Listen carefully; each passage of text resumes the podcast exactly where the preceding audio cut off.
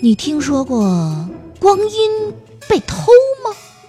你见过光阴被偷吗？你有过光阴被偷的事儿吗？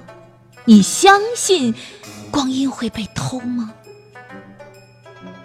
是的，应该坦白的告诉你，光阴是完全可能被偷的。也许你的光阴已经被偷了，而你还蒙在鼓里呢。